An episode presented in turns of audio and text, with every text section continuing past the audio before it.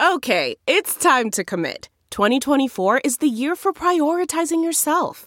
Begin your new smile journey with Bite, and you could start seeing results in just two to three weeks. Just order your at home impression kit today for only $14.95 at Bite.com. Bite Clear aligners are doctor directed and delivered to your door. Treatment costs thousands less than braces. Plus, they offer financing options, accept eligible insurance, and you can pay with your HSA FSA. Get 80% off your impression kit when you use code WONDERY at Byte.com. That's B-Y-T-E dot com. Start your confidence journey today with Byte. Inmigrantes secuestrados por las personas, los coyotes, quienes estaban supuestos de dejarlos sanos y salvos en Texas. Son 4 mil dólares más, me dijeron, esto es un secuestro, dile a tu tía que mande 4 mil dólares más, dile que está secuestrado, que le tenemos nosotros, y que si nos manda la cantidad de 4 mil dólares, le vamos a vender a otras personas que te van, a pagar más por ti. ¿Qué tal amigos? Yo soy Jamie Virgen de Sinclair Broadcasting en San Antonio, Texas, con otra edición de Crisis de Inmigración, la pelea por la frontera. Esta semana tenemos una edición especial. Estamos hablando con un joven de Centroamérica, un inmigrante que quería y tenía los sueños de llegar aquí a los Estados Unidos. Sueños quien su familia aquí ya viviendo en los Estados Unidos ayudaron que se hiciera una realidad. Le pagaron a un coyote para que ayudara al joven llegar adentro del país. Pero ese sueño americano pronto se convirtió en una pesadilla. ¿De dónde eres y cuántos años tienes y por qué saliste de tu país? Tengo 18 años y soy de Honduras. Eh, salí de mi país por, por ayudar a mi familia más que todo, eh, porque allá pues está muy difícil la vida, está muy complicado por eh, la delincuencia, entonces pues más que todo lo, por mi familia pues por ayudarlos, por eso tomé la decisión de poderme venir para acá para una mejor vida para mi familia pues la verdad.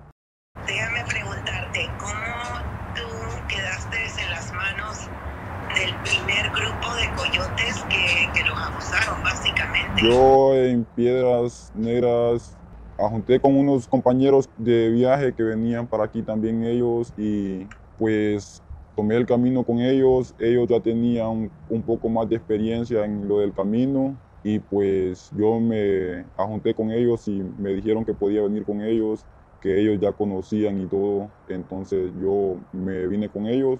Así fue como nosotros pudimos, bueno, ellos más que todo fueron los que contactaron a esas personas. ¿Cómo los contactaron? A mi tía, una amiga le dio un número de esas personas, pues nomás pensamos que iba a salir todo bien, eh, pues lastimosamente no teníamos planeado lo que iba a pasar con nosotros. Ella pues nomás lo hizo fue por quererme ayudar a mí a que pudiera llegar a donde ella bien y no lo hizo con una mala intención, pues no sabíamos lo que iba a pasar con esas personas. Cuando cruzaste por piedras a Eagle Pass, ¿cómo cruzaron? Háblame de cómo te sentías cuando te estaban cruzando. Nosotros cruzamos el río y pues agarramos el tren en la estación. Y cuando agarraron el tren, les dijeron dónde se tenían que bajar, ¿verdad? Sí, ellos, o sea, nos bajamos en un lugar donde no pudimos pasar una garita que hay de migración porque dijeron que no podíamos llegar hasta esa garita de migración porque ahí estaba migración y teníamos que bajarlos antes de llegar a la garita de migración. Cuando se bajaron, ustedes tenían la menor idea que a quién iban a encontrar, que estaban buscando, cómo estaba el área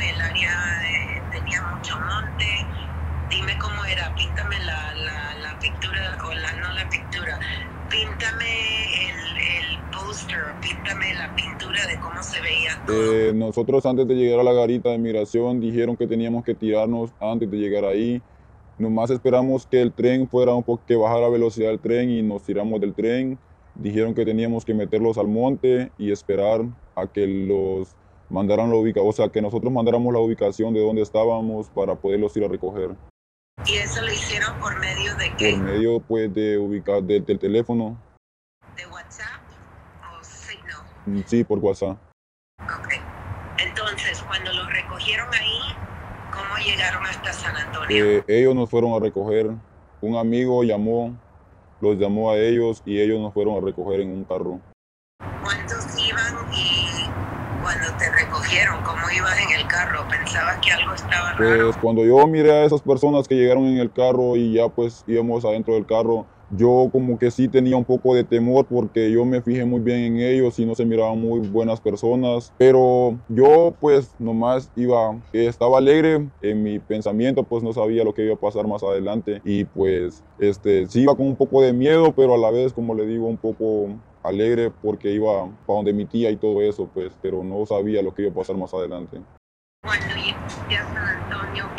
Ellos nos llevaron para unas bodegas que ellos tienen a donde meten a, la, a las personas que, que ellos le hacen levantones. ¿Qué te pasó en la bodega? ¿Qué le pasara a la gente en la bodega? Ahí nos fueron sacando uno por uno a hacerlos preguntas, los pidieron números de nuestros familiares para poder cobrar un, para, poder cobrar el dinero. Mi tía hizo el envío de mi dinero y iban sacando uno por uno de mis compañeros, más no supe para dónde los llevaban porque estábamos en un cuarto muy pequeño, habíamos cinco y pues yo nunca supe para dónde se los llevaron a mis compañeros, nomás los iban sacando uno por uno y yo quedé con otro compañero nomás al final. Yo tenía que haber salido muy antes que ellos y no pude salir. Yo preguntaba que si habían hecho el envío, que porque yo no estaba en libertad. Me dijeron que no, que no habían hecho el depósito todavía y que hasta que no tuvieran el dinero ellos no me podían soltar. ¿Y en realidad no habían enviado tu tía el dinero o sí lo habían Ya lo había enviado.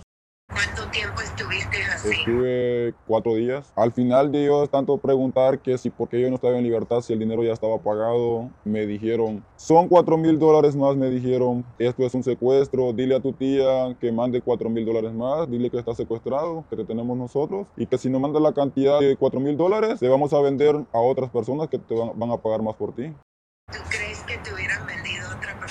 Sí, correcto, porque yo escuché que ellos hablaban con otras personas que me dijeron, nosotros te podemos vender, tú eres como una caja de zapatos, que eres negocio para nosotros y te podemos vender a otra persona.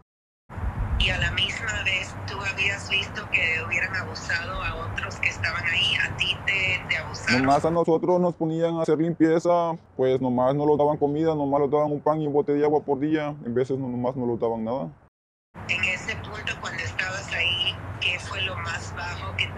No, yo me sentía, me sentí muy mal, estaba bien desesperado, yo quería salir de ese lugar porque ya no quería estar ahí, me sentía muy mal. Me pasaban muchas cosas por la mente porque yo dije, pues no, no era lo que yo tenía en mi mente, pues estar aquí con estas personas. Y pues no se me hacía justo, pues porque había pasado muchas cosas en el camino muy difíciles, que bien difíciles, pues no me, yo decía que no me merecía eso que me estaba pasando, pero pues al final, este, yo siempre le pedí a Dios día con día porque yo quería salir de ese lugar porque ya no aguantaba estar ahí, la verdad.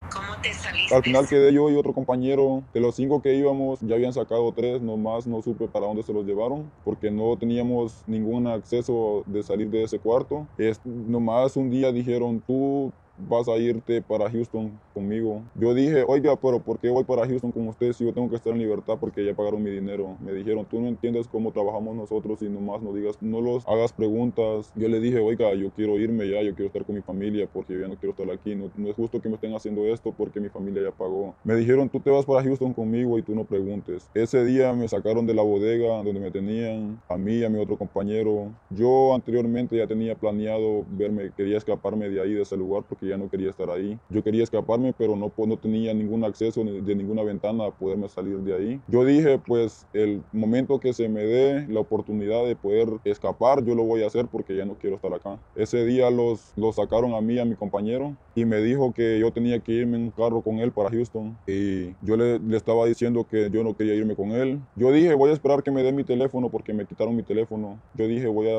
a- a esperar que me dé mi teléfono y voy a tratar la manera de, de poder salir de acá.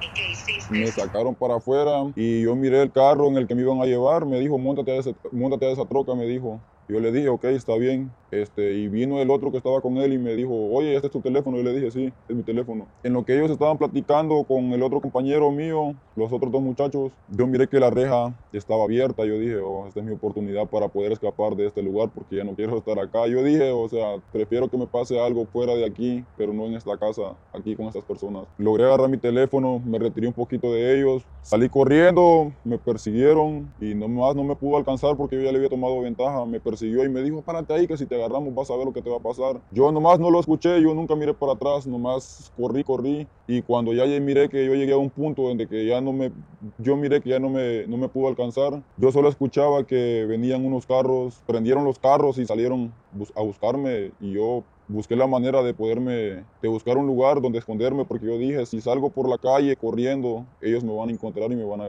agarrar. Y busqué un lugar para poderme ocultar y ahí estuve como unos 20 minutos escondido. Yo le hablé a mi tía y le dije, oiga, yo me escapé, pero ya no sé cómo hacer aquí. Ella me dijo, espéreme, yo voy a ver cómo hago para, que, para ayudarle. Y le dije, ok, pero yo ya no quiero estar aquí, yo voy a, a buscar la manera, le dije yo, de poder agarrar el tren, le dije yo de esa manera porque yo estaba desesperado, ya no sabía qué hacer. Le dije, yo voy a buscar las la, vías del tren otra vez y voy a agarrar el tren, le dije, para piedras otra vez porque yo ya no quiero estar aquí en este lugar porque me están buscando esas personas y si me agarran, le dije yo, pues me van a hacer algo porque yo me les había escapado, yo estaba traumado en ese momento. Ella me dijo, yo voy a ver qué hago, me dijo. Ella me dijo, ¿Sabe qué? Llame al 911, me dijo ella, diera a la policía que lo tenían secuestrado y que le ayuden. Yo vine, llamé al 911 y me contestó inglés. Yo le dije, oiga, yo no hablo inglés. A mí me tenían secuestrado y por favor ayúdeme que estoy en una casa aquí. Yo le dije, si rastree mi número y ayúdenme porque estas personas me están buscando.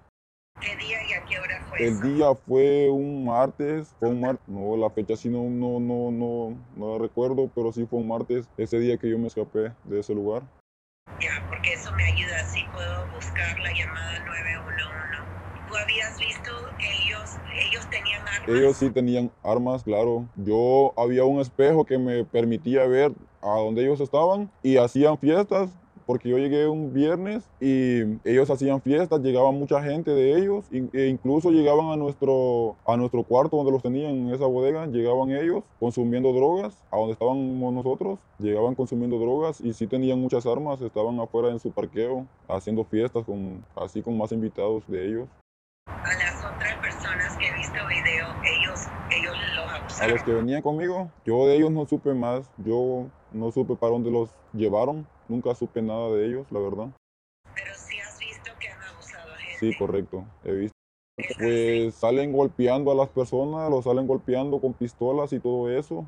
A este punto, con tantos meses que han pasado, ¿valió la pena venir acá? Bueno, sí, yo pienso que sí, pues, porque pues esa, esa fue mi meta, pues, poder venir para acá, pues, sí poder ayudar un poco pues a mi familia, la verdad, más que todo por eso. Yo, yo pienso que a pesar de todo, pues yo, yo estoy bien, pues a pesar de todo lo que ha pasado, gracias a Dios.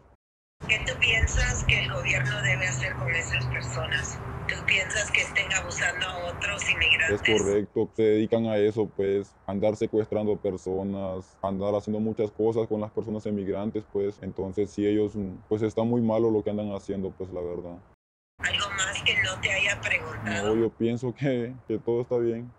¿A ti te gustaría poder regresar a tu ¿A mi país? Claro. O sea, sí, claro, me gustaría poder ir allí otra vez a mi país, a mi, claro, a mi familia. Sí, claro que sí. Si pudieras venir a trabajar con un permiso y regresar de una forma legal, ¿tú lo harías? Correcto. Sí, claro que sí lo haría. Sí. Gracias. Ahora, si usted quiere llamar al Servicio de Seguridad Nacional Homeland Security Investigations anónimamente, usted puede marcar el número 1866-347-2423. Si usted quiere reportar algo o es una víctima, puede llamar al Servicio Nacional de Seguridad Homeland Security al 1-866-347-2423. De nuevo, eso es 1-866-347-2423. y esa llamada es anónima. Amigos, eso es todo por esta semana. Yo soy Jamie Virgen de Sinclair Broadcasting. Gracias por estar con nosotros en otra edición de Crisis de Inmigración, la pelea por la frontera. Hasta la próxima.